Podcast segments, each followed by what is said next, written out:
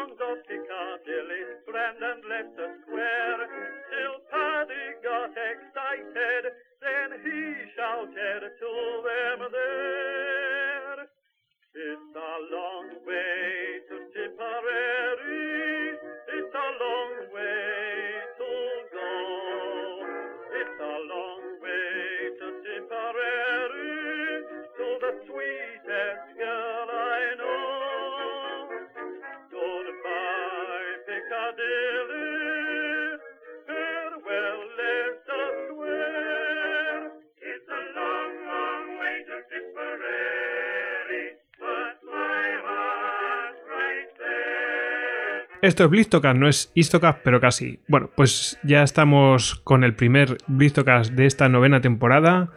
Y bueno, vamos a hablar con Javier Veramendi, arroba en Twitter. Eh, ¿Qué tal? Buenos días, Javier. Hola, buenos días, Goyo. Pues eh, si te parece, vamos a hacer un programita sobre la batalla de Berges, que no es Dunkerque, pero casi pero casi exactamente. Pero bueno, antes vamos a recordaros que bueno, ya lo sabréis muchos de vosotros, la gran mayoría, pero bueno, para el que no se haya enterado, bueno, pues que estamos en el periodo de votaciones, ya está abierto de los premios Evox. Si podéis votarnos en nuestra página web, ahí viene la información, hay varios banners para, poder votar eh, a nosotros y a otros podcasts que los que os gusten, ¿no?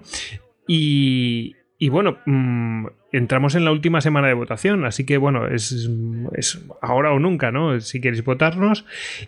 Y eh, para difundirlo, lo cual os agradeceremos un montón, por supuesto. Así que nada, simplemente eso, de manera breve, el día 15 acaban las votaciones. Bueno, pues vamos con la batalla de Berges, que no es Dunkerque, pero casi es una parte, ¿no? Sí, efectivamente, es un pequeño componente y además, en previsión de futuro programa, no es un asedio tampoco, pero casi. ¿no? Es decir, nos vamos a quedar al límite de un Histocast clásico. Sí, sí, sí. que no sea tan largo. vale, vale. Recordemos que es un blitz. es un blitz, o sea, tiene que ser algo rápido. Vamos al lío, si te parece. Avanti. Para empezar, Berges. Berges es una localidad que a lo mejor a más de un oyente le suena. Eh, si además eh, le digo que está situado en un lugar terrible de Francia, que es el norte, a donde exilian a un pobre director de oficina de correos en una película que en su momento pues, eh, tuvo bastante tirón, pues ya nos, podemos acercar un poco más a lo que es Berges, ¿no? Está en el, en el llamado país de los chetis. Eh, además, ya entrando en una parte más geográfica, eh, está situado justo al sur de Dunkerque y en 1940 estaba sobre, digamos, la carretera principal que unía a Dunkerque con el resto del mundo. Eh, la costa en esta región es muy plana, eh, se empantana eh, con bastante facilidad y digamos que la carretera que iba hacia el norte desde Berges hacia el sur, es decir, que pasaba por esta localidad, pues era un acceso directo al puerto de, Dunkerque donde estaban embarcando las tropas aliadas que habían sido cercadas en la bolsa. De ahí la importancia de la localidad de Berges. Dicho esto, podemos hablar un poquito de quienes defendían esta, esta plaza fuerte, que por cierto, eh, a nivel, bueno, anecdótico y no tanto, estaba a 21 metros de altura, lo cual lo convertía en, un lugar bastante visible en la región, como digo, muy llana, muy, muy al nivel del mar, y estaba defendida por 510 eh, soldados más o menos. Eh, entre ellos estaban elementos del 174 Batallón de Ingenieros de Combate, dos compañías del decimocuarto y decimoquinto regimientos eh, regionales de trabajadores. Esto eran, eh, bueno, pues civiles que eran reclutados para hacer labores de ingeniería fundamentalmente. Lo que pasa es que en este caso vamos a tener la suerte, o van a tener la suerte los defensores, de que muchos de ellos son veteranos de la Primera Guerra Mundial y saben muy bien eh, pues empuñar un fusil y, defender una posición. Y además hay elementos de lo que se llamaba un CID, que era un centro de instrucción divisionario. Es decir, era donde llegaban los reclutas a las divisiones y se les daban pues algunas nociones de esto es un fusil, eh, la parte con el agujerito tiene que apuntar hacia el enemigo y el triángulo grande de madera es lo que te apoya a serlo. Pues básicamente esa era la idea. Esto por la parte francesa. los eh, británicos habían desplegado también un batallón de la 46 División de Infantería para defender eh, el pueblo. Este pueblo, como digo, era muy importante por la carretera y además, bueno, estaba, digamos, eh, rodeado por unidades francesas de tamaño divisionario, la 68 División de Infantería a su izquierda, que defendía, digamos, todo el perímetro oeste de Dunkerque hasta el mar, y el llamado sector fortificado de Flandes, una unidad eh, de tamaño divisionario a su derecha que se situaba detrás del pantano de las Moer y, detrás del canal de la Bascol. Es decir, este digamos es un poco el entramado eh, que es importante de cara a hablar de la defensa de Verges. Luego además estoy viendo aquí por el, porque claro, me meto en el Google Maps, estoy viendo que además tiene su fortificación y tal, o sea que eso algo haría, ¿no? Por lo menos para que no pasen libremente los soldados y avancen libremente, o sea, algo dificultaría y estoy viendo que en realidad Virgues es como si fuera como una especie de baluarte de, Dunkerque. Exactamente, tiene una fortificación, como decía, creo que lo he dicho, estilo Popão, o sea, de esta traza italiana, eh, como Rocroa, como Olivenza, es decir, son estas fortificaciones en estrella que los, eh, de hecho los defensores van a aprovechar muy bien eh, para detener a los alemanes. Sí, sí, es un, la verdad es que tiene pinta de, China en el zapato para los alemanes, sí. Claro, el 28 y el 29 de mayo, que son los primeros días de los que vamos a hablar, la situación en Berges es relativamente tranquila. Digo relativamente ¿por qué? Porque en este sector, eh, justo contra la 68 División de Infantería, que está a la izquierda según vemos el mapa, está atacando nada menos que la novena División Panzer y va a intervenir el día 30 de mayo en estos combates el regimiento eh, Leibstandarte SS Adolf Hitler, que en ese momento es un, regimiento de infantería motorizada, es decir, los alemanes eh, no, van, no van demasiado flojos, están utilizando unidades muy importantes, aunque pronto, a partir del 30 de mayo, van a empezar a retirarlas del frente porque son unidades que se van a redesplegar para atacar hacia el sur de Francia en lo que es la segunda fase de la campaña. A partir de ahí eh, veremos cómo la sustituye todo un cuerpo de ejército. Eh, en estos días, el, digamos, el, objetivo, lo, lo, fundamental en Berges son los bombardeos. Además, se va a iniciar lo que se llama una, una guerra de los campanarios, porque, bueno, el que haya visto la película verá que el campanario de Berges, que no pertenece a la iglesia, sino que eran torres de señales, eran torres de aviso, eh, torres para vigilar eh, lo que había alrededor, pues todos estos pueblos tienen grandes campanarios. En estos campanarios son lugares ideales para situar a los observadores de artillería y en consecuencia es el lugar al que apuntan los cañones del contrario. A ver si hay suerte, lo tiramos y el observador de artillería se jeringa. Eh, en el caso de Berges, pues como sabemos, resistió, pero hay esta guerra, este, estos bombardeos que atacan específicamente a los campanarios y además en el caso de Berges toda la ciudad. De hecho, eh, el 29 de mayo el bombardeo es tan terrible que toda la ciudad se va, se va a incendiar. Eh, me dejaba, bueno, otro elemento fundamental de la defensa de, de es, eh, bueno, son los jefes, ¿no? La parte británica estaba el general Thorne, que estaba al mando de este batallón de la 46 División. En la parte francesa, el jefe de la guarnición es un jefe de batallón, apellado Martin, que era el comandante en jefe del 147 de ingenieros. Estos personajes eh, se van a coordinar muy bien. La verdad es que en este caso, ahora hablaremos de otro caso de falta de coordinación total en, los mandos superiores, pero bueno, en este caso, eh, para defender la ciudad, que al final se va a encontrar, va a ser una especie de baluarte avanzado sobre la línea defensiva principal, pues se van a coordinar muy bien y van a hacer un, grandísimo trabajo. Eh, como decía, bueno, pues el 29 de mayo realmente los alemanes es cuando empiezan, el 28 ya habían bombardeado, el 29 empiezan bastante en serio, eh, sobre todo, bueno, pues atacan eh, todos los, puentes que cruzan los canales y que se adentran a ambos lados de Berges hacia la plaza de Dunkerque, hacia la ciudad de Dunkerque y eh, contra la propia ciudad. Además, al bombardeo artillero se unen los Stuka y, como decía antes, bueno, pues esto es, crea un incendio tremendo que va a arder durante varios días y que va a dificultar muchísimo las labores de defensa. Vamos a situarnos, vamos a irnos acercando hacia una fecha clave eh, en toda la maniobra de Dunkerque, que es el 31 de mayo. El 31 de mayo eh, parece que Lord Gort, que es el jefe del cuerpo expedicionario británico, envía una carta al almirante Abrial, que es, eh, digamos, el jefe de la defensa francesa, que tiene su, puesto de mando en el Bastión 32, un puesto, un búnker en el propio puerto de Dunkerque, eh, indicándole que le va a dejar tres divisiones de infantería. La primera, la quinta y la cuadragésimo segunda. Esto es importante porque rápidamente se va a producir un malentendido. Con estas tres divisiones que se supone que los británicos le dejan mientras reembarcan, hago un pequeño excursus para el que no conozca el perímetro de Dunkerque. Cuando se establece, digamos, la, defensa perimetral, en la parte oeste, más o menos hasta el, pantano de las Moer, eh, lo van a defender tropas francesas, es decir, es la parte de Berges, la parte que accede directamente a Dunkerque, y la parte este, la que sigue más la zona de las playas y que se adentra un poquito en Bélgica, la van a defender tropas británicas. Esto tiene su lógica porque obviamente siendo los británicos los que organizan la evacuación y dado que organizan la evacuación eh, teniendo sus tropas cierta preferencia eh, para el reembarque.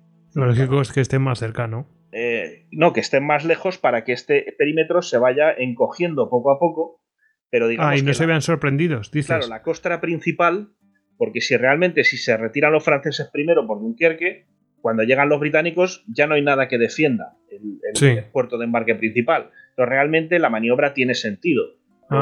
bueno, durante los días 29-30 eh, a los franceses se les otorgan 5.000 plazas, ¿no? lo cual, eh, desde el punto de vista del mando francés, es bastante, bastante escaso.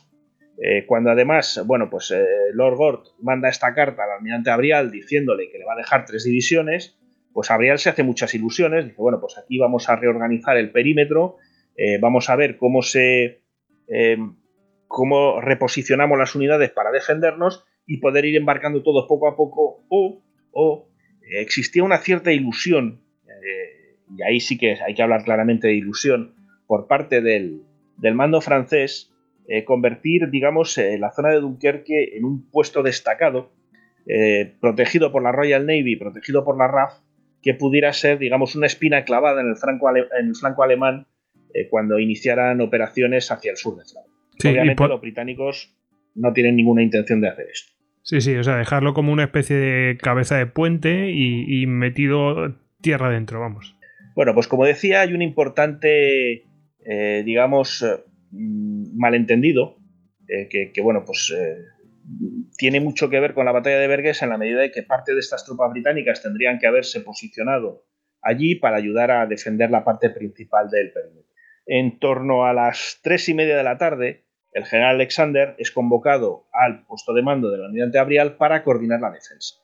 Y aquí es donde Alexander le dice muy claramente, mire usted, yo no tengo ninguna orden de dejar tropas británicas eh, para defender eh, el perímetro. Es decir, yo sé que tiene usted una orden escrita, eh, de hecho se lee la orden escrita de Gort durante esta reunión, pero Alexander viene a indicar que, bueno, pues que sus órdenes verbales son otras y que por supuesto no se va a quedar ni un solo soldado británico, no se va a integrar ningún soldado británico en la defensa del perímetro.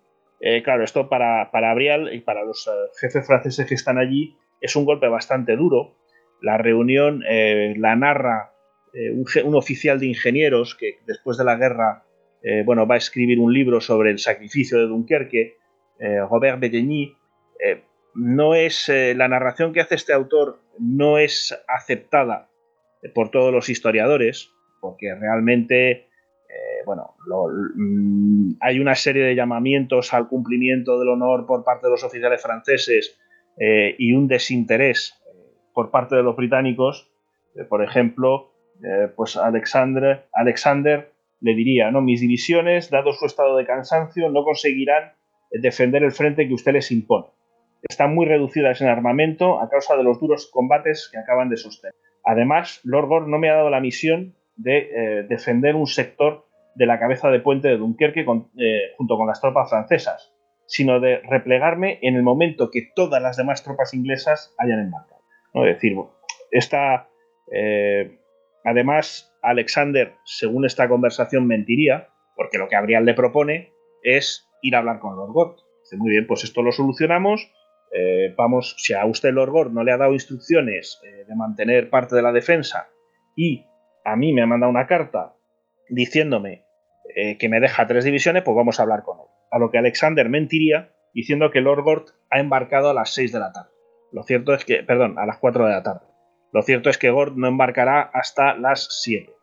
a las 18 horas abandona su puesto de mando y a las 19 es cuando él embarca ya con destino a Inglaterra. Así las cosas, eh, bueno, pues nos encontramos con que los defensores de Berges que es esta, digamos, que se va a convertir en una localidad avanzada, pues a 31 de mayo está en una posición muy difícil, porque en ese momento estamos hablando de todo el décimo cuerpo de ejército alemán, está intentando avanzar hacia el norte eh, con la 18 División de Infantería desplegada sobre su izquierda, la 254 a continuación y después la 14 División de Infantería. Es decir, estamos hablando de un dispositivo eh, muy serio y muy importante. Vámonos, si te parece, Goyo, pues un poquito Me parece. a lo que sucede ya en el propio Vergues. Nos vamos a quedar en este 31 de junio. eh, en el 31 de junio, después de, de la reunión, después de, perdón, de junio, de mayo, después de todas las discusiones y después de todas las historias, ¿qué está sucediendo en Vergues? Pues en Vergues los que están iniciando los asaltos son unidades de ingenieros alemanes. ¿Qué fecha has dicho? 31 de junio. De mayo, de mayo.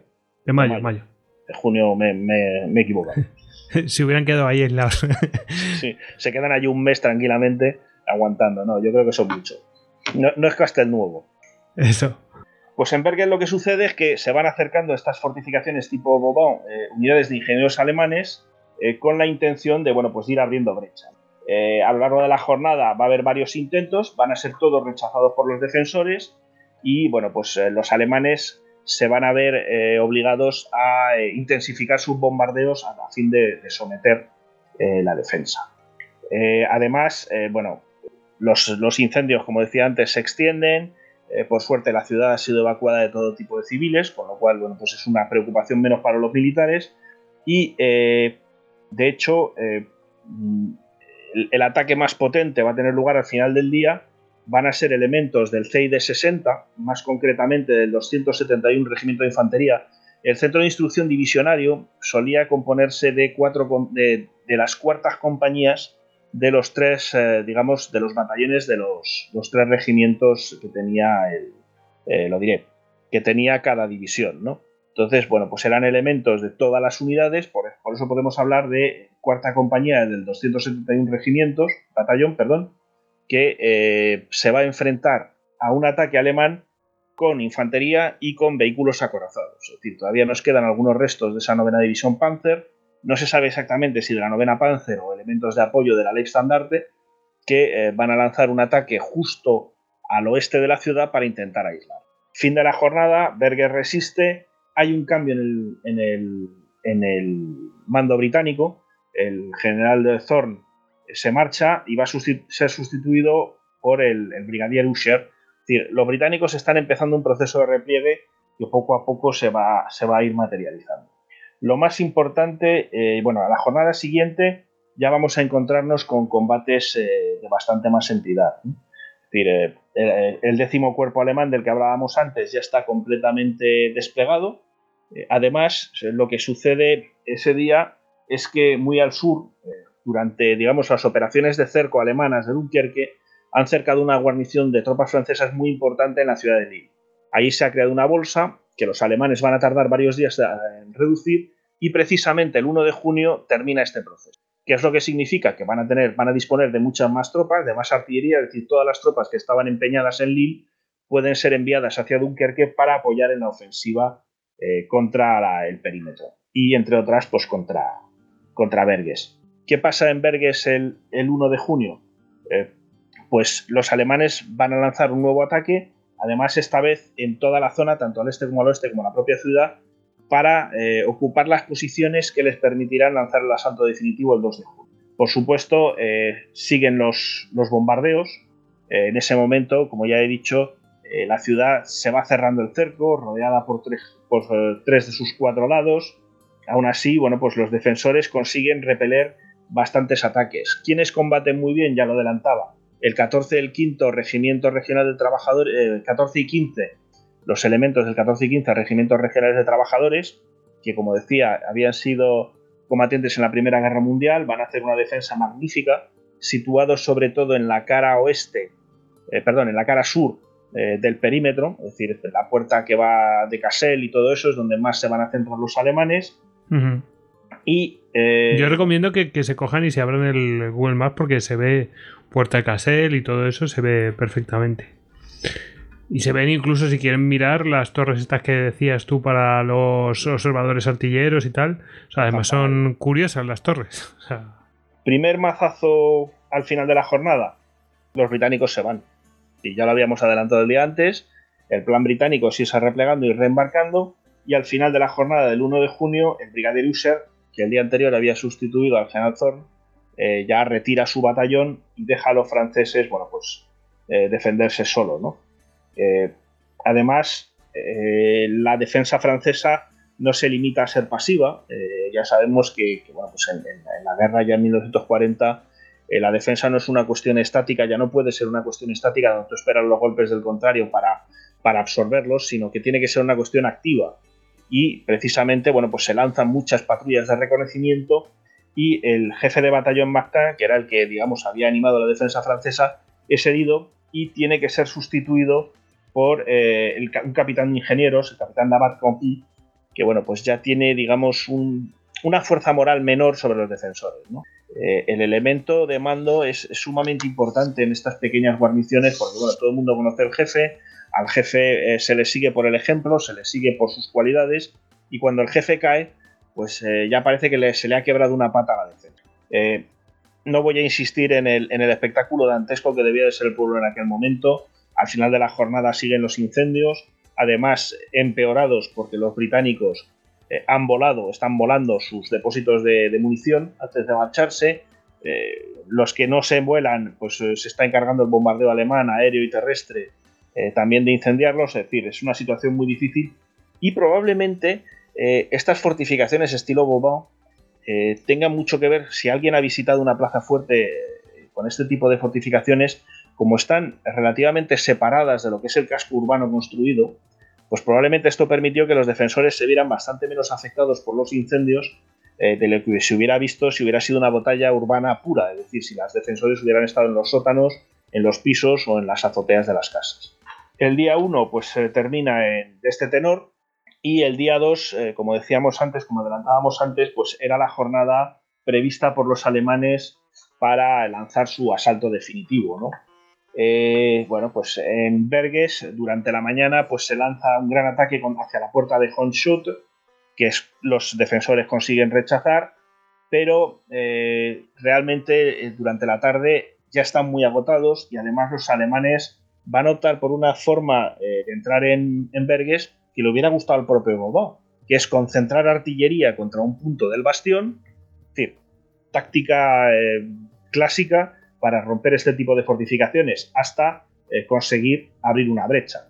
Y el momento que abre una brecha, pues elementos de la 18 División de Infantería se van a meter a saco dentro de la ciudad y van a, pues, bueno, pues van a conseguir finalmente reducir a la guarnición, ¿no? Son, eh, en torno a las 3 de la tarde, cuando consiguen esta penetración, y a partir de aquí, bueno, pues van a encontrar eh, al, jefe de batallón Martín, que como habíamos dicho había sido herido, pero que bueno, sigue, no ha sido evacuado, que será quien se encargue, eh, pues desde su cama en el hospital, eh, de rendir a la, a la guarnición. Es tarde, realmente los alemanes han conseguido ya por fin romper la defensa de Berges, pasan, avanzan un poco hacia el norte pero bueno, los franceses han conseguido reunir una colección de unidades que van a llamar Regimiento Z. Es decir, ya estamos hasta un punto en que ya ni numeramos ni ponemos nombres de jefes. Suena, suena a pesar de lo moderno, ¿no? Suena, suena como un poco zombie, ¿verdad? Sí, sí, eh, realmente, bueno, aquello, eh, además era unidad efectivamente formados de, pues, por batallones, compañías que habían sido más o menos vapuleados durante los combates. Sí, retales, vamos, van ahí y que los van a, contener, eh, bueno, pues durante todo lo poquito que queda del día 2 y sobre todo durante todo el día 3. Eh, el 3 es importante porque para entonces los alemanes, eh, perdón, los británicos ya habían evacuado a sus tropas y realmente el día 3 es una evacuación en que casi, casi se sacan de allí exclusivamente tropas francesas. Entonces, cada hora que se gane, aquí hay que decir que, bueno, pues los británicos, una vez recuperadas sus fuerzas eh, no se van a marchar, no van a abandonar la partida para nada, eh, sino que van a seguir, bueno, pues llevándose a gente de Dunkerque toda la que puedan. Y en este caso, pues el 3 va a permitir el reembarque de muchísimas unidades, muchísimos soldados franceses, aunque como quien dice, pues eh, desgraciadamente luego pues no, no, servirán de gran cosa porque todos estos soldados son reenviados a través de, de los puertos de Bretaña y del puerto de Cherburgo en Normandía y, Francia pues acabará por rendirse y no, no digamos, no, no, llegarán a tener una participación importante en la segunda fase de la campaña. Pero bueno, sí es cierto que, digamos, de cara a todos estos hombres que están esperando a las playas a ser capturados o a que se los lleve a Inglaterra, pues el, 3 es un, es, un, es un día muy importante. En la noche del 3 al 4 de junio se termina la, evacuación con lo que hay, los alemanes ya irán llegando a las playas y bueno, pues eh, retrasados por la defensa de Berges seguramente, eh, fundamentalmente porque si bien los combates se han dado también en las zonas más pantanosas a ambos lados eh, del pueblo, la carretera firme que, que, hubiera permitido a los alemanes llegar un acceso rápido con sus vehículos blindados y con, muchos más medios, pues pasaba por Berges y, y Berges defendido pues por, reservistas, por trabajadores, por, gente que bueno, pues no eran, digamos, soldados de primera línea, por pues resistir. Bueno, pues eh, la verdad es que muy interesante esta defensa. Bueno, pues eh, no, sé si desesperada o esperanzadora. sí, la verdad es que con mucha fe de por parte de, de estos trabajadores de Berges. Y bueno, pues ahí queda. Nos comprometemos casi para hacer uno de Dunkerque completo, ¿no? Ya será un programa largo. Porque vamos, claro, claro. Porque vamos picando de aquí y de allá y al final. Sí, sí. Es un tema que hemos venido... Sí, sí, sí, sí. No, digo, es un tema que hemos venido varias veces. Comentábamos antes fuera de, micrófono, efectivamente, que en la campaña de Francia habíamos hablado de Dunkerque. Y quiero recordar que además lo dejamos muy en el aire. Eh, porque, bueno, los combates de Dunkerque son sumamente complejos. Eh, porque hay muchos cambios de posiciones, hay muchos. Está la famosa parada de los Panzer, están los ataques de infantería, está el componente aéreo, el componente naval. El diplomático. El diplomático. Bueno, el diplomático menos, hay que reconocer, eh, y ahí yo doy toda la razón a los británicos, es decir, eh, resulta triste, eh, pero conjuntar los intereses de dos aliados siempre es complicado, porque toda alianza se mantiene mientras haya un objetivo común, y en este momento, bueno, pues Francia está a punto de empezar a mirar por salir de la guerra y, Winston Churchill tiene muy claro que de, la guerra no le echan hasta que no le corten en seis rodajas y repartan sus restos por el mundo entero.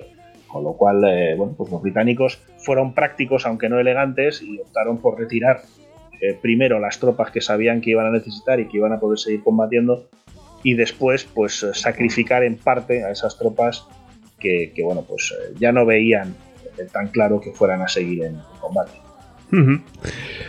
Bueno, pues eso ya será harina de otro costal. Así que gracias, Javi. Pues que tengas un buen día. Eso espero, eso espero. Sábado fructífero. eso, eso es. Bueno, pues nada, nos vemos. Chao, chao. Hasta luego.